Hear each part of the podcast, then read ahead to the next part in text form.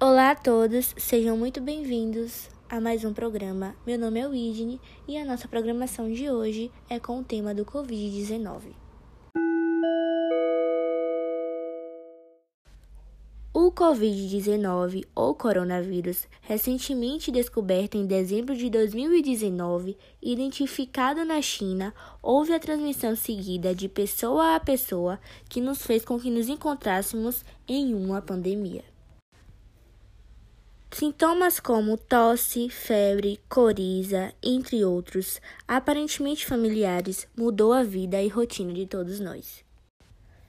Para termos esse momento de reflexão, nós do programa Combate realizaremos um bate-papo ao vivo com um estudante, trabalhador, hoteleiro e filho.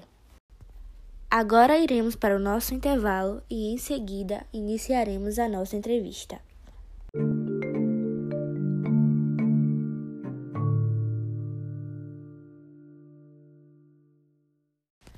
Voltamos e já iniciaremos o papo com o seu Elias e iremos abordar o tópico de consequências psicológicas abordadas pelo Covid-19.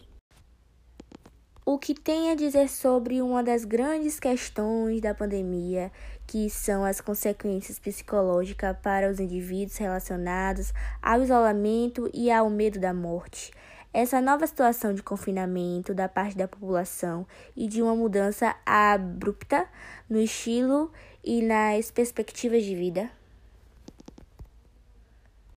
Seu Elias fala um pouco sobre essas consequências negativas, como sintomas de estresse pós-traumático, sintomas depressivos, tristeza, abuso de substância, estado confusional e irritabilidade. Realmente é um momento muito delicado para todos, um momento anormal, e isso com certeza afetou muitas partes. Seguimos então para o segundo tópico, que é a valorização dos profissionais de saúde. O suporte emocional que esse grupo pode necessitar, o suporte financeiro, os riscos no dia a dia e a questão da jornada de trabalho. Aqui cabe pensar em políticas públicas e alternativas que possam ajudá-los de alguma forma. Seu Elias destaca os enfermeiros e outros profissionais da saúde nas linhas de frente contra o Covid-19 que merecem ser valorizados por seus esforços, que salvam vidas e seus sacrifícios pessoais em meio a maiores riscos médicos e, em alguns lugares, em meio à estigmatização, assédio e ataques. Em seguida e por último, abordamos a diferença entre a Covid-19 e outros vírus. A principal diferença é que os demais vírus causam sintomas muito rápido, por isso foi mais fácil conter o H1N1, por exemplo, em 2019. No caso do coronavírus, os sintomas demoram demais para aparecer, portanto, as pessoas assintomáticas espalham o vírus sem saber.